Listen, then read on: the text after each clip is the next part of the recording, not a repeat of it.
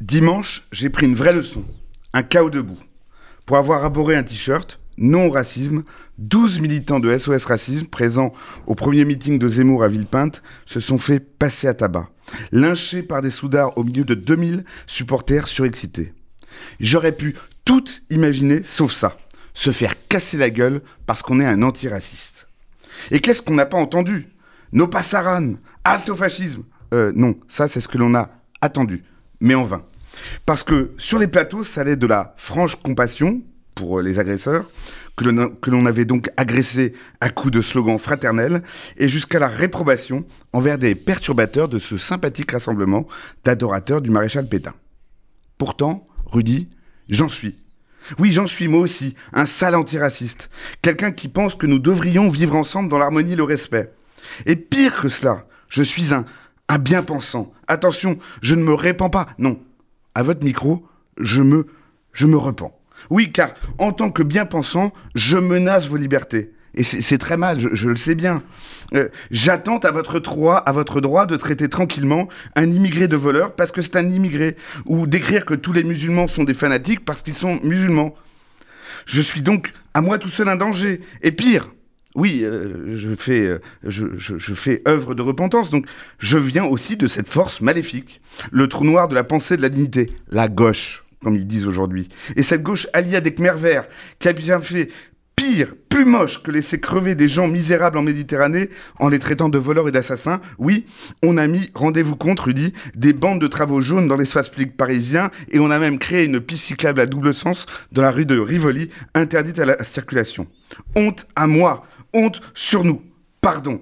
Pardon, braves gens qui avaient la conscience tranquille, mais surtout à la hauteur de votre peau d'échappement. Pardon, couvrez-moi donc de goudron et de plumes.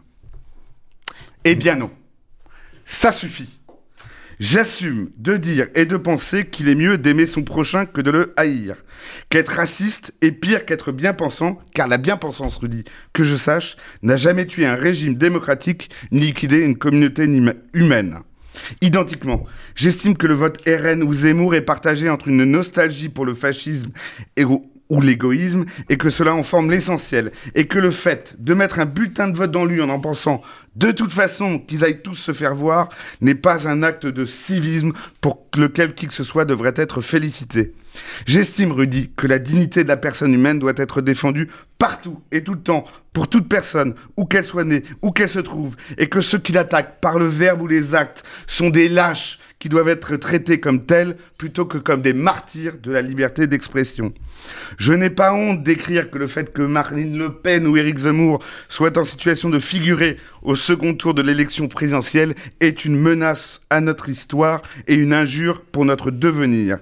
Je continue de croire qu'à l'époque où les racistes étaient davantage brocardés que les antiracistes, c'est le sujet du jour, où le concept de front républicain n'était pas désuet, la République était plus forte et les Français plus heureux. J'en ai pas fini car je suis ce matin un bobo en colère. Alors j'en appelle à mes semblables à tous les bien-pensants, à l'union des bien-disants, à la fraternité des, raisonnables, à la, à la coalition de ceux qui veulent faire ensemble. J'en appelle à ceux qui ne pensent pas que la société finit avec eux, à ceux qui ont envie d'hurler quand tout le monde se tait et qui se taisent quand tout le monde hurle.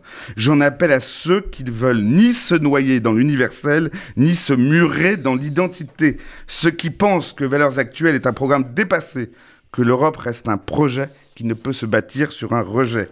J'en appelle à ceux qui veulent se lever pour défendre la France, qu'elle reste ce pays merveilleux et surtout pour qu'il reste merveilleux, pour que notre pays, né d'une proclamation universelle, demeure celui où chacun, quelle que soit son origine, son sexe, son lieu de naissance, puisse s'instruire, s'élever, se mélanger, se cultiver et se soigner gratuitement.